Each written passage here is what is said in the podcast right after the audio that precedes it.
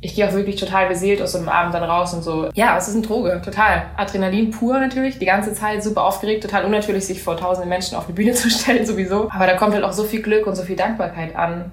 Also ich, ich weiß nicht, ob ich ohne könnte. Ich glaube nicht.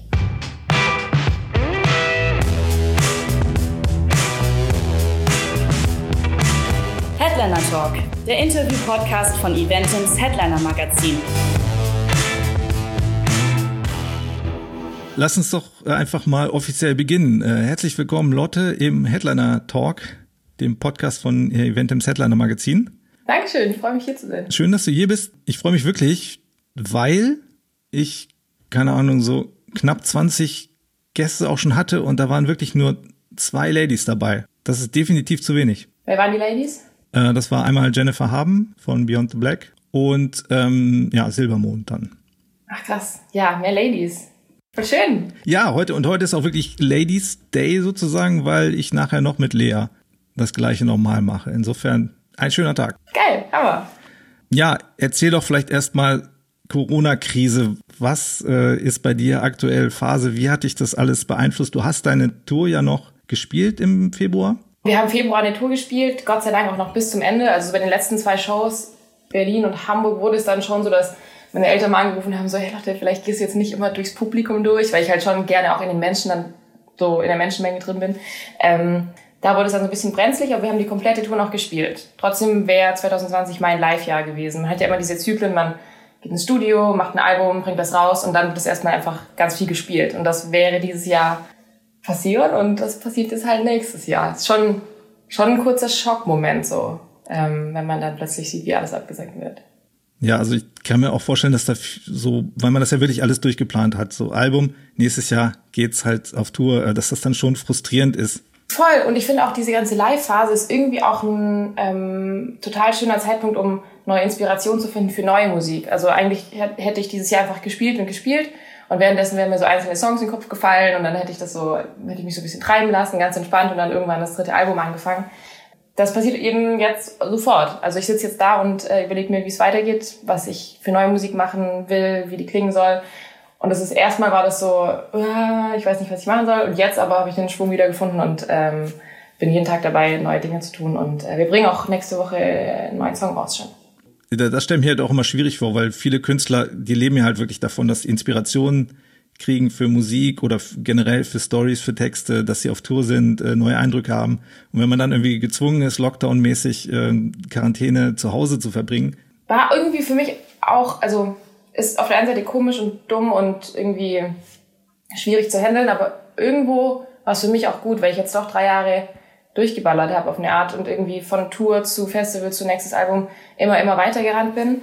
Ähm, und ich hatte nie wirklich Pause. Und das war jetzt, glaube ich, mein erstes echtes Tourloch, von dem man ja spricht, wenn man von der Tour nach Hause kommt und plötzlich ist so eine Leere. Hatte ich nie, weil ich immer weitergemacht habe. Und das war jetzt das erste Mal, dass ich so da saß und dann nach so drei Wochen Quarantäne gemerkt habe, krass, okay, ähm, das bin also ich, wenn nicht das Leben richtig laut ist. Und plötzlich hatte ich wieder Zeit. Ich bin nach Hause gefahren. Ich habe ja äh, drei Geschwister und meine Eltern, die wohnen alle äh, im Süden von Deutschland. Bin da hingefahren, habe mit denen Zeit verbracht, habe mit denen geredet, habe die irgendwie auch auf eine Art wieder mehr kennengelernt. So dumm das klingt, aber ich hatte ja nie Zeit in den letzten Jahren. So deshalb war das, glaube ich, für mich persönlich schon auch ähm, irgendwie eine, eine heilsame und eine gute Zeit. Wie ist denn das, wenn, wenn die Karriere so, ich sag mal, richtig in Schwung kommt?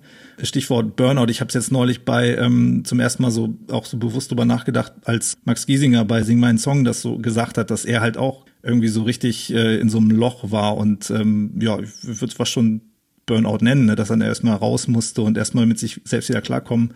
Ist das wirklich so drei Jahre, ähm, hast du jetzt gesagt, dass man permanent quasi unterwegs ist, von einem zum anderen äh, kommt, dass man da irgendwie für sich dann auch einfach keine, keine, nicht genug Zeit hat und dann, dass das einfach auf der Strecke bleibt?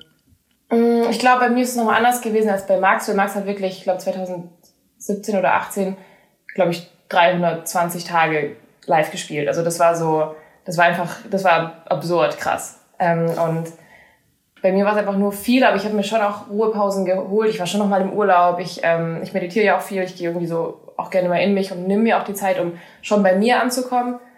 Deshalb glaube ich jetzt, dass ich da jetzt noch nicht Richtung Burnout gehe, aber wenn es mehr wird, oder es gibt auf jeden Fall Phasen, wo es sehr, sehr viel ist, wo man dann eben so zwei Monate am Stück wirklich jeden Tag unterwegs ist, merkt man danach schon, dass irgendwie die Batterien und der Akku halt leer ist. Gut, aber man muss wahrscheinlich einfach gucken, dass man auch auf sich schaut und sich immer mal wieder so ein paar Momente nimmt. Voll. Und ich finde, also jeder Job hat seine Herausforderung. Und ein Profisportler hat einen guten Trainer. Und ähm, ein Politiker hat jemand, der beibringt, wie er reden soll. Und wenn du halt so viel unterwegs bist und vor allem auch viel mit anderen Menschen und ähm, Ruhm oder ganz viel Applaus zu tun hast, brauchst du halt jemand, der dir da auch beihilft. Und deshalb glaube ich, dass es total gut ist, auch so ähm, so eine Art Life-Coach oder sowas da an der Seite zu haben, wenn man dieses doch sehr extreme Leben mit ganz vielen Höhen und ganz vielen Tiefen so macht. Es ist schon sinnvoll, jemanden zu haben, der einem da so ein bisschen irgendwie auch eine Richtung gibt oder mit dem man darüber sprechen kann. So, und das, das habe ich für mich rausgefunden und glaube ich, das sehen auch sehr viele, oder sehe ich bei ganz vielen Künstlern, dass sie irgendwann merken, okay, krass, das ist halt Hochleistungssport auf eine Art für den Kopf und da braucht man halt auch ähm, dann ja jemand, der einen dabei trainiert auf eine Art. Jetzt ganz was anderes. Ich habe es, weil ich es äh, tatsächlich gerade erst gelesen habe, weil du auch sagst, meditieren, in dich gehen. Ähm, du hast mal Philosophie studiert? Ja, aber also. Na gut, aber ich meine, man fängt das ja nicht an, wenn man nicht ein gewisse, äh, gewisse, gewisses Interesse an der, an der Materie hat. Ja, das hat irgendwie in der Schule so ein bisschen angefangen. Also ich bin schon, glaube ich, ich denke schon gerne viel nach und bin auch so eben Meditation, alles, das interessiert mich alles sehr. Und in der Schule hatte ich Altgriechisch kann ich kein Wort mehr von. Und da war eben ein Teil davon auch Philosophie. Und das hat mich irgendwie immer gepackt, weil da schon viele coole so Lehren und ähm, Geschichten immer dabei waren. Und dann wusste ich nach der Schule nicht, was ich machen soll. Also entweder Musik oder Medizin und ich wusste aber nicht so richtig was. Und dann habe ich gesagt, okay, mache ich halt mal ein Jahr Philosophie. Habe das auch angefangen in Innsbruck und war aber so gelangweilt, weil es am Anfang nur um, wie definiere ich einen Begriff äh, geht und so. Und dann dachte ich so, okay, ciao, das brauche ich nicht. habe ich gekellnert ein Jahr. War auch gut. vielleicht nochmal auf diese äh, Corona-Geschichte zu kommen. Deine, in deinen Texten ist ja oft so eine, so eine Sehnsucht nach Freiheit. Also auf der einen Seite, auf der anderen Seite Sehnsucht nach Geborgenheit, aber du bist halt so ein, so ein Freiheits, scheinst ein freiheitsliebender Geist zu sein. Wie schlimm ist das dann, wenn irgendwie äh, nach Hause verbannt wird? Gut, du hast gesagt, du kamst gerade von Natur, insofern war das vielleicht dann auch ganz okay so, aber äh, generell damit ganz gut klar, wenn es heißt, so, ey, hier, lieber mal zu Hause bleiben jetzt ähm, einen Monat oder äh, wie war das? Mir fällt das schwer. Ich habe mich auch direkt in Arbeit gestürzt, einfach nur um halt was zu tun. Dann haben wir diese Online-Konzerte gemacht. Ich habe ähm, irgendwie angefangen zu planen, was kann ich als nächstes machen, hier meine Wohnung einrichten. Also die ganze Zeit irgendwas halt gemacht. Ähm, upsie. Das, das war jetzt ich. Ich muss mal ganz kurz äh, den Mail-Dings zumachen. So, sorry. Ähm, nee, mir fällt es schwer ich bin gern draußen und ich bin auch gern unterwegs. Und da finde ich irgendwie auf eine Art meine Ruhe. Ich lieb's, also allein im Zug zu sitzen und aus dem Fenster zu gucken, einfach nur auf dem Weg zum nächsten Gig irgendwie zu sein. Das ist, ich brauche das voll. Und gerade dann eben wieder in die Heimat zu gehen, zu den Eltern, ähm, in dieses quasi eigentlich ja behütete Ding so, war schon erstmal, wollte ich auch mal dann wieder raus. bin auch dann wieder nach Berlin gefahren und wieder hingegangen und so. Also ja, mir fällt das schwer. Aber man pendelt ja auch irgendwie so ein bisschen zwischen dem Bedürfnis, oder ich auf jeden Fall, zwischen dem Bedürfnis nach Freiheit auf der einen Seite, total so, und nichts sagen lassen und lassen mich alle in Ruhe und das ist mein Leben und ich mache daraus, was ich will. Und auf der anderen Seite braucht man irgendwie doch auch, oder sucht ja doch auch die Geborgenheit und die Sicherheit und irgendwie die Nähe zu Menschen. Und deshalb ist es so, so eine Schaukel irgendwo. Gut, ist ja sicherlich auch eine, eine Altersfrage so. Also ich sag mal so diese Nestflucht, die hat man ja irgendwie Anfang, Anfang 20, so dass man halt raus in die Welt will ich habe das nicht mehr. Ich habe das bei Nein, nee, Quatsch.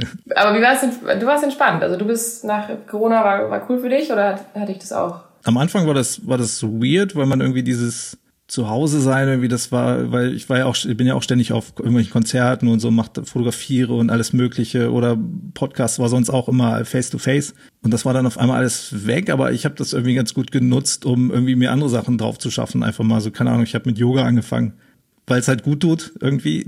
Stichwort Meditation und so, ne? Super gut.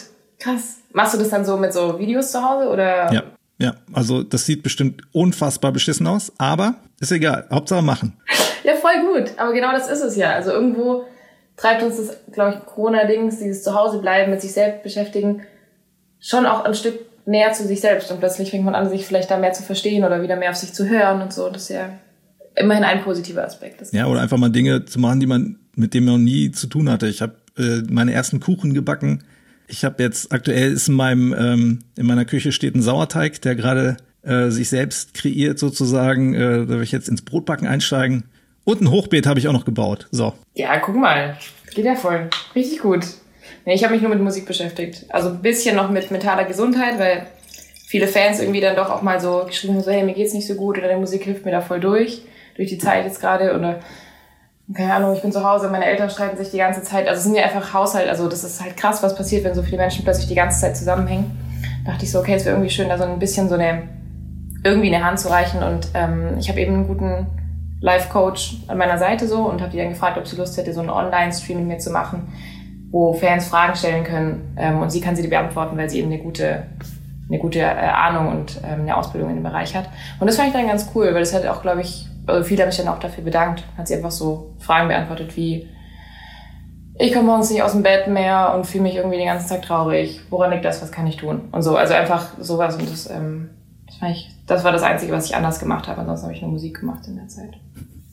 Nur Musik, also das wäre auch noch sowas, keine Ahnung, einfach mal eine Gitarre kaufen und mal versuchen, ähm, das einfach auch mal versuchen. So, das wäre noch irgendwie next, next level, aber ich versuche es erstmal mit dem Brotbacken. So.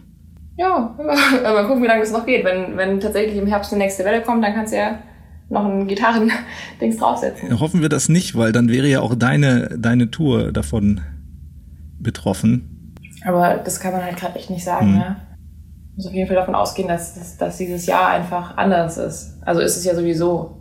Und vieles davon ist ja irgendwie auch gut. Also klar, ich kann nicht sagen, dass Corona gut ist oder dass ähm, Rassismus gut ist, aber irgendwo diese Bewusstheit, die dadurch entsteht, dass Menschen jetzt auf die Straße gehen und Veränderungen wollen und gemeinsam für was gerade stehen, ist ja eigentlich voll, voll gut und voll stark. Falls man das jetzt hört, ich weiß nicht, ob du es hörst, aber die Bauarbeiten vor meinem Fenster haben tatsächlich wieder angefangen. Das ganze Haus vibriert in seinen Grundfesten. Aber vielleicht, ja. Aber stört es dich dann bei deinem, deinem Recording oder also hört man das auf deinem Mikro? Ja, wahrscheinlich schon. Naja, ich ich, ich spüre es ja sozusagen, ich höre es ja irgendwie äh, durch, durch die äh, Kopfhörer, aber vielleicht, ähm, nee, eigentlich ist das ja extra ein Mikro, das irgendwie nur die Stimme aufzeichnet und nicht die Hintergrund. Aber naja, so tiefe, tiefe Frequenzen. Voll gut, klingt super. Wäre auch cool für so Online-Konzerte oder sowas, die man dann macht. Ja, wie war das? Du hast gesagt, du hast ein paar gespielt. Ja, ja, mh, mm, ist halt komisch erstmal. Ich habe auch dieses Autokino-Dings mitgenommen. Also schon viel probiert. Es hat nie die Nähe und nie die Qualität wie ein echtes Konzert. Natürlich nicht. Du spürst nicht die Energie. Für mich hat das Live-Spielen voll viel mit Energie zu tun. Du gehst auf eine Bühne, schießt was raus und von den Menschen kommt was zurück und es ist so ein Geben und Nehmen und du siehst die Gesichter und du siehst die Reaktion und all das reduziert sich halt bei einem Online-Konzert auf Emojis ähm, oder Kommentare, die halt extrem verwirrend sind, wenn du da sitzt und spielst und dann schreibt jemand, deine Haare sehen komisch aus und denkst so, hä, warte kurz, das ist halt, das ist halt voll weird. Ähm, und aber es war, ich glaube, für den Moment vor allem wollten wir ja mit dem Konzert den Menschen was geben und auch in dieser schweren Zeit einfach ein bisschen Leichtigkeit oder ein bisschen Ablenkung oder ähm, ein bisschen Gefühl vermitteln und dafür war es auf jeden Fall gut. Ich würde es jetzt nicht, ich würde ich würd immer ein Live-Konzert dem Ganzen vorziehen, unbedingt. Ja, nach dem ähm, Auto hätte ich tatsächlich auch noch gefragt. Irgendwie, das muss ja sehr weird sein, obwohl das irgendwie, also wenn man es von außen sieht, so, so Zusammenschnitte ist halt cool, irgendwie mit den Lichthupen und so weiter auf der Bühne, ja, wenn ich dann Autos die ganze Zeit, äh, wenn die aufblenden, so, das ich weiß auch nicht ist. Also ja, es ist, es ist was Besonderes und ich habe auch nur eins gemacht bisher. Ähm, ich hatte Glück, wir waren also ganz im Süden, da wo ich, da wo ich herkomme, ähm, in so einer alten Zeppelin-Halle oder Messehalle-Art. Also es war drin und ähm, ich kam dann rein auf die Bühne und es war wie so ein leeres Auto, nee, einfach wie ein Autohaus bei Nacht, ohne Menschen. Und es war irgendwie ganz cool, weil ich dachte, also ich hatte dann auch irgendwie so einen, so einen, so einen großen Monitor vorne stehen und es klang alles toll. Dann habe ich einfach so eigentlich gefühlt so ein bisschen für mich halt eine halbe Stunde Musik gemacht und das genossen, dass es überall so hallig war und irgendwie alles so, so wie in so einer Kirche fast schon geklungen hat. Und das war cool, aber es hat halt nicht viel mit, ähm, mit Kontakt zu tun, weil du siehst halt die Gesichter nur hinter den Scheiben ganz verdunkelt und so und ja. Aber auch hier, ich glaube, da geht es gerade nicht um Nehmen, sondern einfach um Geben und ähm, irgendwas möglich machen in dieser wirklich crazy, verrückten Zeit. Du hast eben gesagt, dass du gerne auch in die Menschenmenge gehst, ein, ein Bad in der Menschenmenge nimmst oder was? Also diese, diese, diesen direkten Kontakt. Ähm, ich meine, es gibt ja auch Künstler, die das überhaupt nicht haben können. Ne? Die ja. irgendwie sehr Bühne, äh, Publikum und äh, das, das soll so gewesen sein. Aber ähm, diese Interaktion ist dir dann anscheinend wichtig. Total, total, weil ich, also ich spüre auf der Bühne schon auch viel, aber wenn ich da reingehe, dann kriege ich halt noch viel mehr die Energie mit und ähm, sehe auch ein paar Gesichter, manchmal sieht man auch bekannte Gesichter. Ich spiele jetzt ja keine Arenen, sondern was haben wir im Huxleys, haben wir, das war die größte Show mit äh, 1600 Leuten. Das sind schon viele, aber da sieht man dann doch auch immer wieder Gesichter, die man schon von einer, von einer anderen Show irgendwoher kennt, irgendwelche Fans, die schon zu den ganzen Festivals gekommen sind und irgendwie ist das cool. Ich mag den Kontakt und ich mag die Nähe zu Leuten. Ähm, solange das geht und solange da alles cool ist, mache ich das total gerne. Es kommt immer so, manche Menschen oder Management so manchmal Sorge, dass halt was Doofes passiert. Das ist auch nicht ganz sicher dann so. Man weiß ja auch nie, wer da im Publikum steht und wie da einem gesinnt ist. Natürlich, aber ich meine, das kann ja überall passieren, deshalb. Ähm, ich rede tatsächlich immer in dem Podcast so sehr gern über, über Live-Geschichten, so, ähm, ne, ist, was liegt ja vielleicht auch nah ähm, bei uns, aber ich, ich will immer so gerne verstehen, so weil ich, ich weiß, wie sich das anfühlt, wenn man im Publikum steht beim Live-Konzert und das total geil findet. Ähm, aber letztlich, äh, wie ist es auf der anderen Seite zu stehen? Dieses Gemenge an Gefühlen irgendwie, das da, das da entsteht, das äh, muss ja auf, auf Künstlerseite irgendwie, das ist ja vielleicht auch was, wo man abhängig nach werden kann oder ne, diese, dieses, äh, diese Euphorie und so. Wie, wie ist das für dich, live auf der Bühne zu stehen?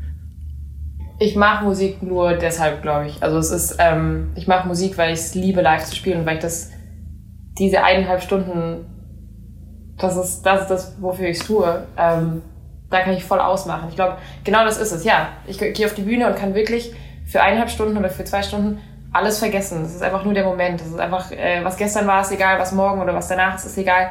Wenn man sich halt so reinfallen lassen kann in dieses Gefühl, in die Energie, in ähm, die Musik, die auch richtig laut ist und ähm, einen so durch alle möglichen Gefühlslagen mitnimmt. Also von fängst eine Show an mit irgendeinem lauten Song und ähm, alles macht yay und dann irgendwann geht's in was Trauriges rein und du fällst da voll rein und ja, ich, ich liebe das, dass man da so, oder dass ich da so voll drin aufgehen kann.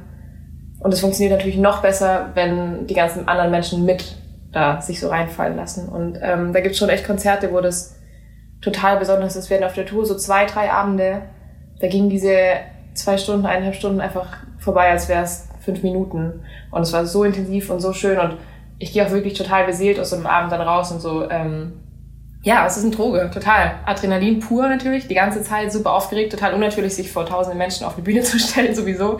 Ähm, aber da kommt halt auch so viel Glück und so viel Dankbarkeit an. Ähm, also ich, ich weiß nicht, ob ich ohne könnte. Ich glaube nicht. Aber kannst du dich da auch wirklich dann so in dem Sinne so loslassen, dass man wirklich einfach nur noch spielt und fast schon wie so in so einem Film ähm, das alles funktioniert? Oder ist man dann auch manchmal so, gibt es auch so Abende, wo man so irgendwie noch total so, oh, jetzt kommt der Part, den habe ich gestern irgendwie ein bisschen verhauen oder so, oder funktioniert dies und das und so? Es gibt Sohnes und solches. Ich, ähm, die Abende, wo ich loslassen kann, sind natürlich die schönsten, wo ich nicht irgendwie drüber nachdenke, ähm, was schiefgehen könnte oder warum die Frau in der dritten Reihe mich so schräg anguckt, als hätte ich irgendwas im Gesicht. So, also es gibt natürlich auch. Man, man, manchmal verliert man sich in irgendwelchen Details und wird abgelenkt. Aber ich glaube, es hat viel mit, mit Fokus zu tun und ähm, deshalb mache ich auch ich vor einer Show gerne kurz fünf Minuten Augen zu meditieren, einmal bei mir ankommen und mir ganz bewusst zu werden, okay, das, sind jetzt, das, ist jetzt, das ist jetzt meine Zeit und ich will die halt so voll genießen wie irgendwie möglich. Aber nicht jeder Abend ist perfekt, natürlich nicht. Manchmal, keine Ahnung, manchmal stolpert man über ein Kabel und ist dann raus, so, also gefühlt. Dann kommt man nicht mehr richtig rein. Gibt schon auch. Was mir jetzt so aufgefallen ist, ähm, dadurch, dass auf einmal irgendwie komplett Live-Events äh, untersagt waren, so was das, also dieses, ja nicht Privileg, ne, aber wie besonders das ich wusste man das überhaupt zu schätzen. So, ich habe halt auch viele Konzerte gesehen, ich dann so, ja, ganz nett und so, ne, aber jetzt äh, würde ich das vielleicht ganz, ganz anders sehen, weil man natürlich jetzt auch so ein bisschen nicht wie zu anderen Zeiten vielleicht so nicht übersättigt, ne, aber weil man halt viel sehen konnte, du konntest alles sehen, überall hingehen und jetzt gewinnt das halt so ein, so ein Wert wieder, dieses, äh, dieses Live- Zusammensein irgendwie. Hast du als Künstler irgendwie so ein bisschen, bisschen Sorge, dass das wirklich auch auf lange Sicht sich irgendwie ändern könnte, dass man das vielleicht dann gar nicht mehr so durchziehen kann wie bisher, dass es irgendwie, oder dass alle da irgendwie in irgendwelchen Schutzanzügen stehen oder so, gibt es ja auch irgendwie Modelle. Ich glaube, dass die, dass vielleicht Mundschutz, dass das jetzt, so wie es auch eh schon in Asien länger der Trend ist, hier auch ein bisschen bleibt. Ich glaube, das kann ich mir vorstellen, dass Mundschütze bleiben, aber wir sind Menschen und wir brauchen Nähe und wir brauchen es auch loszulassen. Und ich meine, Festivals und Konzerte gibt es nicht erst seit zehn Jahren, sondern schon so lange. Und das ähm, es wird vielleicht ein bisschen brauchen, aber ich glaube auf jeden Fall, dass es dahin zurückgeht, dass Musik auch dazu führt, dass man loslässt und nicht irgendwie mit zehn Meter Abstand irgendwo steht. Also klar, ich weiß nicht, was jetzt gesundheitstechnisch in der Welt passiert so. Aber ich glaube, wenn Corona wieder geht, ähm, dass wir ziemlich schnell wieder in uns in den Armen liegen und äh, zusammen laut singen, ohne dass wir Angst haben, dass wir den anderen damit anstecken. Weil für ein, für ein ey, richtiges Live-Konzert gibt's halt auch einfach keinen keinen Ersatz. So. Und es ist halt alles nicht das Gleiche. Es ist, es ist so was Schönes und so was Besonderes. Und ja, du hast voll recht, man checkt das erst jetzt wieder, wo man es halt nicht hat. Wie cool es ist. Und ja, ich, ich vermisse es schon. Also ich vermisse es jetzt schon total. Und die Vorstellung, dass es jetzt vielleicht noch mal ein halbes Jahr nicht so sein wird, ist schon ich gehe auch selber voll gerne auf Konzerte. Ich schaue mir das so gerne an. Ich glaube, äh, mein bestes Live-Konzert bisher war Seed letztes Jahr. Die haben in Berlin gespielt und das ist so krass gewesen. Und auch da, ich habe einfach, ich bin da reingegangen und bin einfach voller Glück an dem Abend wieder rausgegangen, habe einfach zwei Stunden über nichts nachgedacht und mich voll gefreut, dass der Bass so laut war. Das war halt voll geil einfach nur. Ich hoffe, das, ich hoffe, das geht bald wieder. Wäre tatsächlich eine meiner Fragen gewesen, so eins, so die, die geilsten Live-Konzerte, die du so als, als Fan irgendwie erlebt hast ich, ich fand Seed halt krass, weil ich kannte so ein paar Songs von denen, ich bin jetzt kein Fan gewesen, ähm, aber meine, meine Band wollte dahin und meinen so, hey Leute, willst du mitkommen? Ich so, ja klar, let's go. Und dann stand ich da drin und ich, ich konnte nicht mehr. Es war so gut, es war so gut. Die haben Backing, Tänzer, Sänger, alles ist und dann mit diesen ganzen Bläsern und überhaupt das Bühnenbild das war riesige, ähm, riesige Boxen, also sieht aus wie, wie eine Musikanlage und die pulsiert halt so voll krass und ah, es, ist, es ist richtig, richtig gut. Was ich aber noch sehen will, ist ähm, Coldplay, sobald die wieder touren. Ich glaube, das wäre noch ähm, so ein, so ein Must-Have auf meiner Bucketlist. Ich glaube, Berlin müssen, glaube ich, auch richtig krass sein. Und die schaffen es, finde ich, voll so eine schöne Dramaturgie zu, zu ziehen äh, über ein Konzert. Und es ist, so Berlin ist total, ja, wie ein Trance fast schon, finde ich. Also was man so, zumindest auf den Live-Videos sieht, muss, muss sehr krass sein. Aber lustig, dass du sagst, du, du warst bei einer Band, wo du es gar nicht vorher erwartet hättest, wo du nicht mal Fan warst. Und das sind ja manchmal oder ja, manchmal vielleicht sogar noch die, die schönsten äh, Konzerte, wo du eigentlich nichts erwartest und noch nicht mal, vielleicht manchmal sogar noch nicht mal die Band kennst oder so, hat man ja bei Vorbands auch manchmal und so.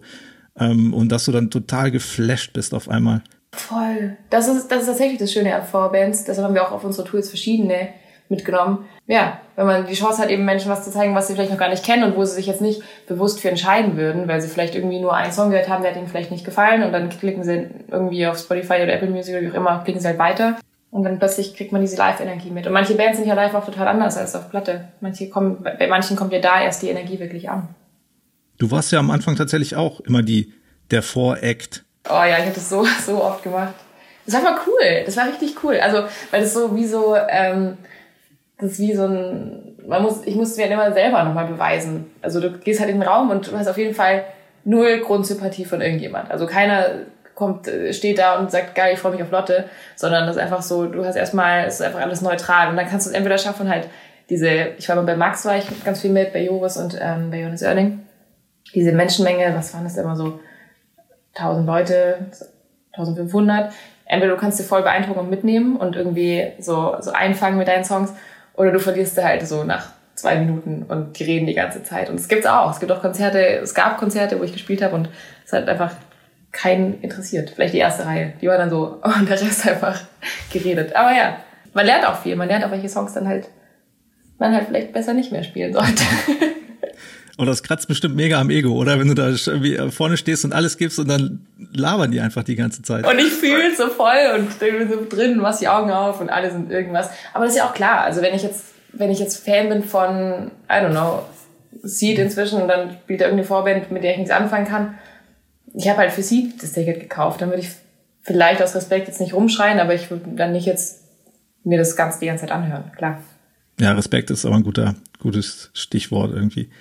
Mit Tomaten wurdest du aber noch nicht beworfen. Ich habe nie was Böses erlebt. Ich habe auch tatsächlich Glück gehabt, weil die Fans von Erding und Max und Joris total ähm, überhaupt Popmusik ist ja, da sind die Fans sehr dankbar und sehr, sehr, sehr höflich irgendwie und sehr freundlich und deshalb habe ich eigentlich, ich habe nie Kacke erlebt. Nee. Keine Tomaten, keine Eier, kein, kein sowas. Würdest du auch äh, sagen, dass Musik an sich vor allem wenn man sie dann vielleicht so im, im Live-Kontext gemeinsam erlebt, irgendwie so eine Form einfach etwas Magisches ist, was man einfach gar nicht anders irgendwie, also ein, ein Gefühl auch erzeugt, das gar nichts anderes äh, auf der Welt erzeugen kann? Ja, total. Ich glaube, Musik ist die emotionalste und emotionalisierendste Kunstform von allen. Also ähm, sagen auch tatsächlich ganz viele, sagen auch viele Schauspieler, sagen viele Tänzer, sagen Habe ich ganz oft schon gehört, die sagen dann so, hey, ich brauche irgendwie ein ganzes Theaterstück von eineinhalb Stunden, um irgendwie einen emotionalen Moment zu schaffen, irgendwo kurz vor Schluss, wo dann irgendjemand mal eine Träne drückt. Und du drückst, du spielst drei Akkorde und singst zwei Töne und alle fallen einfach hin, so emotional. Und das ist, das ist krass. Das ist, und ich deshalb, ich höre den ganzen Tag Musik. Also Musik ist so mein, immer aufstehen, schlafen gehen, Sport, essen, trinken, duschen, überall Musik mit dabei. Richtig, richtig da drin. Und was hörst du da so aktuell? Ich finde gerade Lennon Stella mega. Äh, die ist aus dieser Nashville-Serie ursprünglich gewesen. Und die hat ein Album rausgebracht, das klingt erstens Hammer, krasse Vocalproduktion, Wahnsinnstexte, super Songwriting und äh, sie singt aber auch einfach, sie singt so schön und emotional. Es ist jetzt kein, kein Album zum Abdancen so, aber für so lange Zugfahrten und wenn man mal so ein bisschen auch Melancholie will, ist das Wahnsinn. Ähm, und ansonsten, ich bin nicht jetzt so, dass ich eine Band höre, sondern eigentlich eher so einzelne Songs irgendwo. Dann gefällt mir ein Song von James Bay, dann gefällt mir ein Song von, ähm, I don't know, Seed, dann gefällt mir ein Song von Joris so. Also eher so Stück für Stück. Ich habe so einen Download-Ordner und da sind dann ist ein, ein Obstsalat an Künstlern drin. Obstsalat, schön. Ja, weil oft geht's ja doch um den Song. Also ich finde, ich bin da relativ flexibel, auch mit der Instrumentalisierung. Deshalb ändert sich meine Musik auch immer so ein bisschen. Ich kann auch, ein guter Metal-Song ist ja auch ein guter Song. Oha, da, da rennst natürlich offene Türen ein bei mir. Ich höre nicht die ganze Zeit Metal so, aber ähm, so eins, ich kenne ein, zwei Songs, die ist schön. Ja, aber ich meine, überhaupt dafür irgendwie ein offenes Ohr zu haben, ist ja schon mal ja. ist ja auf jeden Fall schon mal was, weil ne, das, äh, ein guter Song ist ein guter Song, das ist ja, ist ja einfach so. Ist so, genau. Und, aber ich glaube, ich bin auch so ein bisschen so erzogen worden, meine Eltern doch auch viel verschiedene Musik gehört haben. Also der irgendwie sonntags lief halt immer Klassik und dann äh, Samstagabend mit dem Rotwein kam halt Jazz und dann ähm, Dienstagmittag James Blunt und dann aber noch die Beatles. Also es war halt einfach so komplettes Mischmasch an allen Musikgenres, die ich mir hätte vorstellen können. Außer Metal, das lief tatsächlich nicht. Und alles, was zu hart war. Ich erinnere mich noch, dass ich eine Weile lang, dann, das ist ja nicht mal richtig hart, aber so, es ging in so eine Richtung, die meine Eltern nicht mochten, so Green Day ziemlich viel gehört haben und auch sehr laut, so American Idiot, immer zu Mathe lernen. Und dann kam mein Vater rein und ich habe so Ärger bekommen. Die CD wird nicht mehr gehört. ja, das war das Einzige, das war irgendwie zu hart anscheinend für eine Zwölfjährige, weiß ich jetzt nicht. Könntest du denn sagen, ähm, welches, welches Album irgendwie dich am meisten so äh, beeinflusst hast, äh, beeinflusst hat, wo man so im Nachhinein sagt, okay, dieses, dieses Album, das ist das Album aller Alben. Blöde Frage, ich könnte es bei mir auch noch nicht mal sagen, aber vielleicht hast du eins. Ich weiß auf jeden Fall, dass ich einen Moment hatte. Ich habe ähm, ganz lang englischsprachige Musik gemacht. Bis ich 18 war, habe ich auf äh, Englisch Songs geschrieben. Und dann ähm, habe ich so ein, zwei deutschsprachige Songs mal probiert. Und dann hatte ich ein Konzert, oh Gott, da konnte ich noch nicht mal nix eigentlich gefühlt, aber ich habe ein Konzert gehabt und da war ich Vorband von Joris. Das war so noch bevor er überhaupt bekannt war und so. Und ich habe seine Musik gehört und das war das erste Mal, dass ich deutschsprachige Musik richtig, richtig gut fand. Also ich finde, der, also da dieses erste Album, wie das geschrieben ist ähm, und wie er das auch singt und sowas, das hat mich echt so beeindruckt, dass ich dann gedacht habe, okay, krass, das geht. Das geht auch mit deutscher Musik, weil eigentlich höre ich, ich höre eigentlich 99% englischsprachige Musik. Und dann war ich so krass, irgendwie ist das was anderes als der starke Pop, den ich davor kannte. Und ähm, genau, also das war auf jeden Fall, glaube ich, so ein Moment, aber es war auch, auch ein Live-Moment. Also auch da, ich glaube nicht, dass ich Musik irgendwie online entdecke, sondern eher in dem Konzert dachte so, boah, krass, das ist gut. Da hat sich was gedreht auf jeden Fall. Da hast du ähm, selbst noch auf Englisch gesungen? Sowohl als auch, genau, beides. Also ich habe eigentlich primär Englisch gemacht, Englisch, Englisch, Englisch und dann irgendwann habe ich mal so einen deutschen Song geschrieben, einfach nur zum Probieren. Dann kam dieses Konzert, wo Joris das gespielt hat, wo ich das Hammer gut fand. Und dann kam auch bei mir die Erfahrung, hatte ich noch ein Konzert, wo ich quasi nur diese englischsprachigen Songs gemacht habe.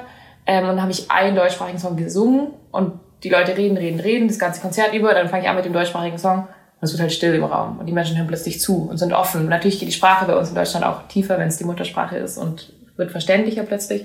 Aber irgendwie war das anders als die, die englischen Songs. Und da dachte ich so krass, diesen Moment, so dieses, was ich ja vorher beschrieben habe, diese Magie, so dieses alle sind einfach da, so, das will ich und dafür mache ich's. Und das war auch der Grund, warum ich dann gesagt habe, krass, okay, das ist Musik und das ist, das will ich und deshalb mache ich das auch. Und deshalb, ja, stehe ich hier, noch zwei Alben gemacht und mache ein drittes. Das, ähm, so kann es weitergehen. Auf Deutsch. Auf Deutsch, genau. Ja, mal gucken, wie lange. Nein, total. Aber weiß ich nicht, kann man auch nicht festlegen. Sarah Connor hat ja auch ein bisschen alles mal ausprobiert, aber hm. mal schauen. Aber der Punkt, dass man sagt, so als Songwriter, äh, Songwriterin, Songwriter.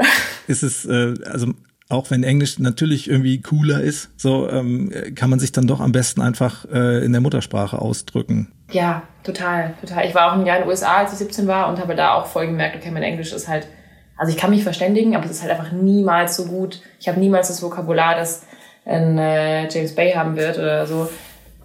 Mein Deutsch ist halt meine Muttersprache und deshalb, ja, kann ich mich da viel besser ausdrücken und viel mehr mit Worten spielen. Und es macht ja auch Spaß. Also ich liebe es, beim Songwriting da zu sitzen und alle möglichen Ansätze zu probieren. Man schreibt am Ende halt fünf Seiten Text für nachher eine halbe Seite Ergebnis. Und das ist cool. Ich meine die Antwort zu kennen, aber ist das irgendwie ähm, das Texten und das Verpacken der eigenen ähm, Gedanken in, in Musik, ähm, das hat vermutlich auch bei dir etwas Therapeutisches, also, also richtig nach, der, nach dem Motto von, von der Seele schreiben? Ja, unbedingt. Ähm, ich bin sehr emotional, was schön ist. Und alles ist sehr intensiv. Ähm, und ich äh, gehe auch voll nach Gefühl. Also ich bin, ich dachte mir, ich wäre Kopfmensch, aber ich bin eigentlich total Bauchmensch. Und ähm, diese ganzen Emotionen und so in, oder auch was man eben erlebt, äh, in Lieder zu packen, ist mein, das ist mein, ja, wahrscheinlich so meine Art Selbsttherapie oder einfach meine Art, Dinge zu verarbeiten. Ähm, andere Menschen haben vielleicht eine beste Freundin, mit der sie alle zwei Stunden gefühlt telefonieren und der sie alles erzählen und ich habe halt meine Gitarre und meine Songs. Ich habe auch eine Freundin, aber also eine beste Freundin, aber ich habe vor allem, also für mich ist das Musik das, das, das erste Medium. Und auch das intensivste, wie wir beide wissen. Also wenn man da anfängt, eben, das ist irgendwie, dann sind alle Gefühle gleich stärker. Glück wird gleich so total glücklich und wenn was so ein bisschen traurig ist und man spielt da noch zwei Mollakkorde drüber, dann ist es direkt so. Ja, stimmt, das ist ein Stimmungsverstärker, ne? Total. Das ist ein gutes Wort. Stimmungsverstärker, ja. Aber eigentlich ist es ja auch ein Stimmungswandler. Es funktioniert eigentlich auch, wenn man schlecht drauf ist und dann äh, schöne Musik hört oder ein, ein äh, uplifting Song, dass man dann, dass einem danach besser geht. Also Musik kann irgendwie alles, gefühlt. Voll, das kann ja auch sehr gut manipulieren. So in Filmen, in so einer Szene. Das, das finde ich immer lustig, weil es gibt ja, also wenn man so eine Szene hat und dann verschiedene Musik drunter legt, was das mit dieser Szene am Ende macht. So, du kannst halt so eine voll traurige Szene mega glücklich machen mit ein bisschen Musik oder ähm, eine glückliche Szene super traurig machen, wenn du so melancholisches Zeug drunter legst. Ist ganz cool. Wenn man da zu viel drüber nachdenkt, dann kann man sich's auch echt versauen, so Filme, finde ich. Wenn du dann denkst, ah, okay, ja, hier ist jetzt wieder die Musik und da die Musik. Genau, oder so eine ganz random Szene wird allein deshalb mega spannend, wenn so ein düm, düm, düm, düm, düm, düm, irgendwie sowas kommt. Und dann, ja, voll. Ja. Ja, ist krass. Ist, ist es dir auch ein Bedürfnis irgendwie so, ähm, du hast gesagt, dass, dass viele Menschen oder dass sich Leute bei dir gemeldet haben und gesagt haben, ey, ich habe Probleme mit dem und dem oder deine Musik gibt mir das und das. Ist dir das auch äh, quasi ein, ein Bedürfnis dazu sagen, okay, ich, ich verpacke zwar meine eigenen Gedanken, aber letztlich ich will die äh, Leute irgendwie oder ich will die Welt auch irgendwie ein bisschen besser machen oder den Leuten irgendwie Hilfe geben? Ja, total. Ist, glaube ich, ein Großteil sogar davon. Also das ist deshalb für mich Live-Spielen in erster Linie, weil ich glaube, was, was Musik da kann, ist eben einmal ähm, wie so eine kleine Auszeit geben von eineinhalb Stunden, einfach mal kurz keine Sorgen haben, mal kurz sich nicht immer um gestern und morgen kümmern, sondern einfach nur hier und jetzt und in dem Moment sein. Ähm, das finde ich toll und da will ich mehr davon. Aber auch, auch für zu Hause oder für, für Dinge, für, fürs Unterwegssein. Ähm, wobei ich schon, also wenn es mir nur darum ginge, Menschen glücklich zu machen, würde ich ja vor allem Abtemponummern schreiben und Songs, die irgendwie, die happy sind und positiv. So, Ich finde es ja irgendwie auch schön, traurige Emotionen oder Hoffnungslosigkeit in Musik zu verpacken. Und das ist auch okay. Ich glaube, mir geht es eigentlich mehr, ja, Musik muss nicht unbedingt glücklich machen, aber sie soll auf jeden Fall oder kann dazu führen, dass man, dass man mehr, mehr im Hier und Jetzt ist. Und das ist, glaube ich, das ist, glaube ich, eine schöne Art zu leben. Du hast es schon gesagt, drittes Album. Ja. Äh, da passiert irgendwas anscheinend? Ja, ich, äh, ich, also ich schreibe wieder, ich schreibe Songs. Ähm, und ähm, der erste Song, wenn der Podcast jetzt draußen ist, ist der erste Song auf jeden Fall schon raus und das ist mehr davon wo es genau eben auch um das im Hier und Jetzt sein geht und äh, sein Leben in die Hand zu nehmen und Dinge zu tun, die man tun will. Und ähm, der Rest des Albums, äh, mal gucken. Also ich, äh, ich bin dran und äh, sammle viele Ideen. Ich hätte ja eigentlich erst nächstes Jahr angefangen, aber jetzt fange ich jetzt schon an und freue mich, wenn da was kommt. Aber es braucht Zeit. Also Kreativität kann man ja nie irgendwie unter Druck setzen. Es soll ja auch mir auch anders sein, weil wir ja auch nicht das gleiche Album nochmal machen und so. Also es ist schon so eine Suche auch immer. Naja, ich meine, dadurch, dass du jetzt das natürlich relativ nah bei, beieinander ist, dann das zweite, und dass du dich mit dem dritten auseinandersetzt, kann es natürlich sein, dass man in einer, in einer ähnlichen Situation ist oder sich die, der eigene Horizont vielleicht noch nicht so äh, geweitet hat, dass man unbedingt was völlig Neues und anderes machen kann. Aber ja, wobei ich weiß ja, dass ich es nicht nochmal machen will wie das zweite. Also es war jetzt voll gut und ich, ich liebe das Album, die Produktion war so schön, aber ich weiß ja, dass ich jetzt was anders machen will und dann mache ich es auch anders. Also Aber auch hier, ein Song ist ein Song. Das heißt, den Song kann ich auf Gitarre schreiben oder auf dem Schlagzeug, das ist egal. Ähm, aber wie er nachher klingt, da kann man natürlich nachher mit dem Produzenten viel ausprobieren. Und da kann man auch bewusst rangehen und sagen, wir gehen in eine andere Richtung oder wir entwickeln den Sound weiter in, in neues Ding. Das erste Album war ja super organisch und ganz, also alles hier im Studio live echt aufgenommen. Und das zweite war dann eh schon ein bisschen elektronischer. Gucken, was mit dem dritten passiert. Mal schauen. Ja, ich meine, du hast ja den, auch den äh, Remix von äh, Alles zieht vorbei. Der ist ja auch so ein bisschen anders. Wobei der war einfach nur aus Gag so. Also, also das Gag, der war einfach nur. Wir hatten den Song damals geschrieben und Alex, mit dem ich den Song geschrieben habe, hat damals schon so einen Remix gebaut, noch während dem Songwriting meinte so, hey, guck mal, das ist voll der Deep House Track. Und dann war ich so, ja, ist doch lustig, können wir vielleicht irgendwann mal machen. Und dann kam Corona und ähm, meine Mama hat die ganze Zeit den Song gesungen, als ich dann zu Hause war, alles vorbei, oh, das ist so schön, weil alles zieht vorbei. Weil auch Corona zieht vorbei. Und dann dachte ich so, ja, okay, stimmt, eigentlich lass mal den Deep House Track rausbringen. Und dann haben wir den innerhalb von einer Woche fertig gemacht und rausgebracht. Also es war jetzt kein großes, kein musikalischer Schritt, so, sondern es war einfach ein, bitteschön, ein Geschenk. Aber es ist ja nice, dass, der, dass so ein Song dann auch in so einer Version geil klingt irgendwie. Ja, total. Das ist eh lustig, wenn man, also auch live ändert man ja irgendwie Songs und macht neue Versionen daraus, was alles möglich ist. Also du kannst echt richtig, das ist cool, ja. Aber äh, kannst du vielleicht sagen, ob dieser, ob der Style dieses Songs, den ich jetzt noch nicht kenne, schon so ein bisschen verrät, wohin das musikalisch geht mit dem neuen Album, oder ist das so ein Solitär letztlich, ähm, dass man das eh noch nicht sagen kann? Nee, zum neuen Album kann ich, glaube ich, echt noch gar nichts sagen. Ähm, da bin ich noch so auf der Suche und ich habe so viele Ideen und auch sehr viele verschiedene Ideen, die man, glaube ich, nicht alle umsetzen kann. Ähm, aber mehr davon ist auf jeden Fall musikalisch eine Mischung aus allem, was ich jetzt in den letzten, in den letzten Jahren gemacht habe. Ein Popsong, der Spaß machen soll und der feiern soll und bei dem man loslassen kann und man sich darüber freuen soll und darf, dass, dass das Leben so verrückt ist, manchmal es eben auch die schönen Seiten hat und dass man, dass so viel möglich ist, genau. Das, das soll dieser Song sein. Einfach fürs Hier und Jetzt. Ja, da bin ich mal äh, gespannt auf das, was da noch kommt. Oh. oh yes, go Ben. Das war ein bisschen lame, ne?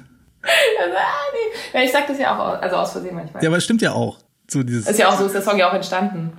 Also es ist ja Studio mit Max und dann so, ja, irgendwie sollte mir über das schreiben, was, was da noch so kommt, irgendwie, das, was da noch kommt. Und so, hey, boah, krasser Satz. Und dann ging's los. Ich muss auch sagen, das äh, muss ich jetzt, jetzt kann ich ja sagen, nachdem wir so gut wie durch sind, äh, das war auch das erste Mal, dass ich irgendwie den Namen Lotte gehört habe. Gut, aber das liegt auch einfach daran, dass ich wirklich dann eher so musikalisch ein bisschen anders unterwegs bin eigentlich. Aber dachte ich so, okay. Ja, ich fand, also das ist irgendwie cool. Das wäre jetzt der, auf jeden Fall der mit Abstand größte Radio-Hit bei mir und ähm, so wie cool, dass, dass der erste wirklich riesige Song so auch so ein bisschen so Country-Nuancen hat und ähm, so anders ist auf eine Art irgendwie. Das, äh, ja. Und mit Max, den ich ja schon ewig kenne. Ja, aber ich finde es halt geil, dass durch so Kollabor äh, Kollaborationen irgendwie so, so coole Sachen entstehen können. Ich habe auch das Gefühl jetzt so, ähm, sing mal einen Song, so danach werden halt auch wieder irgendwie alle so miteinander auf einmal arbeiten und so. Ähm, ist mega spannend. Auch gerade wenn man mal musikalisch so so anders denkt, ne, irgendwie so ein bisschen quer und dann mal Sachen kommen, so, so sich vielleicht Künstler zusammentun, wo eigentlich denken würdest, hm, okay. Damals richtig spannend. Also wenn auch gerade Künstler aus zwei verschiedenen Musikrichtungen irgendwie zusammenarbeiten und nicht nur, wie es gerade sowieso überall passiert, Pop und Hip-Hop, sondern halt, da ist ja noch viel mehr möglich. Also gerade Ilse de Lange jetzt bei der neuen Folge ähm, von Sing Song mit ihrem, ihrer doch country-lastigen Musik so, das ist cool. Da kann, glaube ich, da kann noch viel passieren. Dann äh, werde ich jetzt mal den äh, Rausschmeißer-Text formulieren, der jetzt auch nicht so besonders ist. Äh, Lotte, vielen Dank für deine Zeit. Hat Spaß gemacht, wirklich. Hat echt Spaß gemacht, mit dir zu quatschen. Ja, Dito, auf jeden Fall. Ähm, ich wünsche auf jeden Fall alles Gute. Ja, dir auch. Bleib gesund. Danke, ja, das ist das Wichtigste, ne? Genau, ja, das, genau. Und glücklich. Alles klar, klingt super. Hammer, danke, Ben. Mach's gut, Lotte. Ciao. Danke dir, ciao.